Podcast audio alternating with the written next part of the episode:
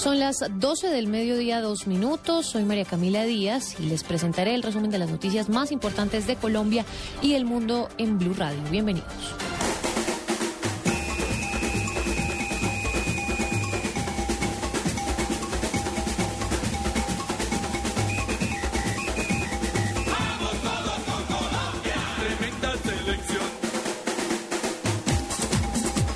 Colombia sigue de fiesta. Después de 16 años, el equipo de José Peckerman volverá a jugar una Copa Mundo. Hasta altas horas de la noche en las diferentes ciudades del país, los colombianos celebraron el triunfo que llevará a la selección a Brasil. Hoy Colombia precisamente parte hacia Paraguay para el último partido de la eliminatoria. Saludamos a esta hora Fabio Poveda desde Barranquilla, la casa de la selección Colombia. Muy buenas tardes. Colombia entrenó esta mañana en el Polideportivo de la Universidad Autónoma del Caribe. Los jugadores que no estuvieron en el partido de ayer ante Chile hicieron una práctica de fútbol. Ahorita, más o menos en media hora, Colombia partirá en vuelo charter hacia Asunción del Paraguay con una escala técnica en Lima. Colombia tendrá tres bajas en el partido ante Paraguay. No podrá jugar Juan Guillermo Cuadrado ni Radamel Falcao García por acumulación de tarjetas amarillas y tampoco James Rodríguez por lesión en el hombro. Desde Barranquilla, la casa de la selección, Fabio Poveda Ruiz, Blue Radio. Fabio, gracias. Y seguimos en Barranquilla para saber cómo se vivió realmente esta clasificación al Mundial, cómo estuvo el ambiente. Saludamos a nuestro corresponsal en la capital del Atlántico, Iván Duba. Gracias, eh, María Camila. Eh, le sacamos la información en esta hora, haciendo un reencuentro de los operativos más importantes realizados en la previa, durante y después del partido por parte de la policía. Cinco mil hombres estuvieron custodiando la ciudad, 500 hombres aún están protegiendo las entradas principales, los accesos principales a la ciudad de Barranquilla con controles de embriaguez. Se reportaron 14 vehículos inmovilizados, 40 personas retenidas en el marco de toda la celebración que duró hasta altas horas de la madrugada, 5 de la mañana, todavía la gente continuaba eh, celebrando y 400 riñas a raíz de los estados de embriaguez, pues que tienen las personas de estar tomando su cerveza respectivamente en esta celebración desde tempranas horas de la mañana. Desde Barranquilla, la casa de la Selección Colombia, Iván Duba, Blue Radio. 12 del día, 4 minutos. Y nos trasladamos ahora al departamento de Antioquia. ¿Cómo se vivió la fiesta del fútbol colombiano y esta clasificación, por supuesto, al Mundial en esta zona del país? Ana María Cadavid está por ahí. Mm, no está por ahí. Ya volvemos con usted, Ana María.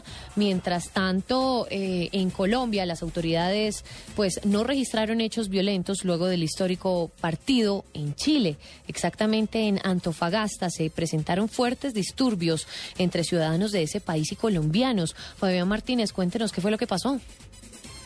María Camila, buenas tardes. Efectivamente, minutos después de terminado el 3-3 de Chile frente a Colombia en Barranquilla, se desató una pelea de grandes proporciones en el centro de la ciudad chilena de Antofagasta entre hinchas locales y colombianos que celebraban su clasificación al Mundial de Brasil. La pelea, según se puede ver en un video que ya recorre las redes sociales registrado por el canal Antofagasta TV, se dieron peleas entre combos, persecuciones, lanzamientos de botellas y hasta patadas voladoras. La riña entre los hinchas solo se detuvo cuando un grupo de policía de carabineros de allí de Chile intervino, aunque en medio de la disputa no hubo detenidos. 12 del día, 5 minutos, menos mal, pues no hubo mayores complicaciones, Fabián, en estos disturbios que sí se registraron en Chile.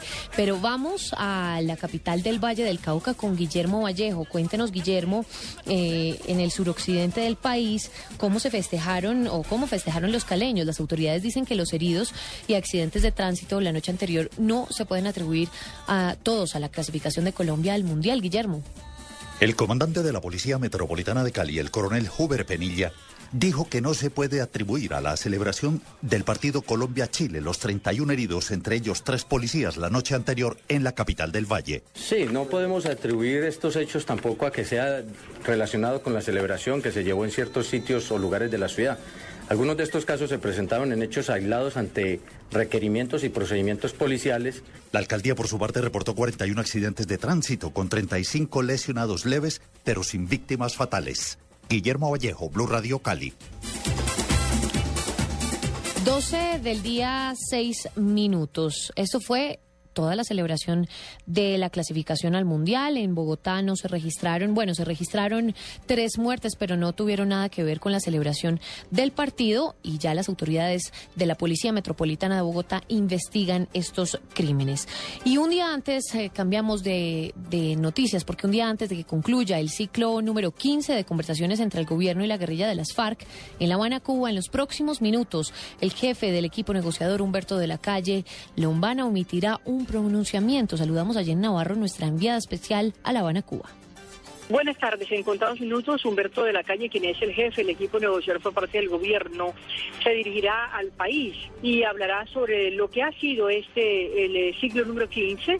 Es inusual que Humberto de la Calle se dirija un día antes de que concluya el ciclo, pero así se ha programado hoy, así que las FARC hablarían eh, mañana también al cierre de este ciclo sobre participación en política, derechos y garantías para el ejercicio de la oposición política en general y en particular para los nuevos movimientos que surjan luego de la firma del acuerdo final. También el tema de los mecanismos democráticos de participación ciudadana. Ciclo 15 se sigue hablando entonces sobre el segundo punto de la agenda. Desde La Habana, Cuba, Jenny Navarro, para Blue Radio.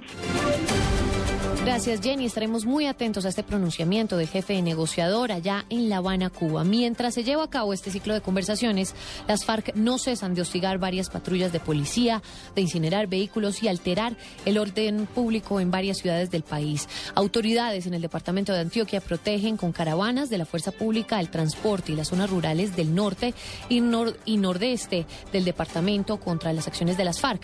Ana María Cadavid. Ante la amenaza de paro armado de la guerrilla de las FARC en Antioquia, las autoridades optaron por reforzar la seguridad especialmente en el norte del departamento, donde la última acción violenta sucedió en el municipio de San Andrés de Cuerquia. El gobernador encargado, Santiago Londoño Uribe.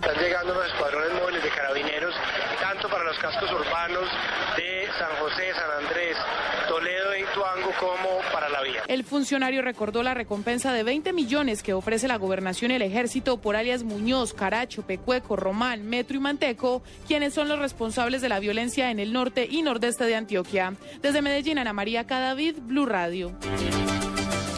12 del día, 9 minutos. Avanza un consejo de seguridad a esta hora en la vía Quibdó, Medellín, en donde precisamente, al parecer, guerrilleros de las FARC habrían incinerado un nuevo vehículo. Vamos con Leonardo Montoya. Buenas tardes. Buenas tardes. Los actos terroristas presentados en las últimas horas en el departamento del Chocó conllevaron a la realización de un Consejo Extraordinario de Seguridad en la Brigada número 15 del Ejército en esta parte del país. Julieta González Cortés, gobernadora encargada desde ayer, presidió este consejo que contó con la presencia de representantes de la alcaldía de Chistó, Ejército Nacional, Defensoría del Pueblo, indígenas y, y comunidades afrodescendientes. Las medidas tomadas se darán a conocer en las próximas horas. Se pudo establecer que la movilidad de vehículos fue suspendida hacia el exterior del país por las empresas de transporte y solo particulares y mototaxistas se arriesgan a llevar pasajeros en rutas internas. Chocó no solo enfrenta ahora un anuncio de paro armado, sino que también se suma el anuncio de un paro indígena. En Quito, Leonardo Montoya, Blue Radio. 12 del día, 10 minutos. Para la ampliación de esta y otras noticias, consulte nuestra página web www.bluradio.com. Quédense en el radar.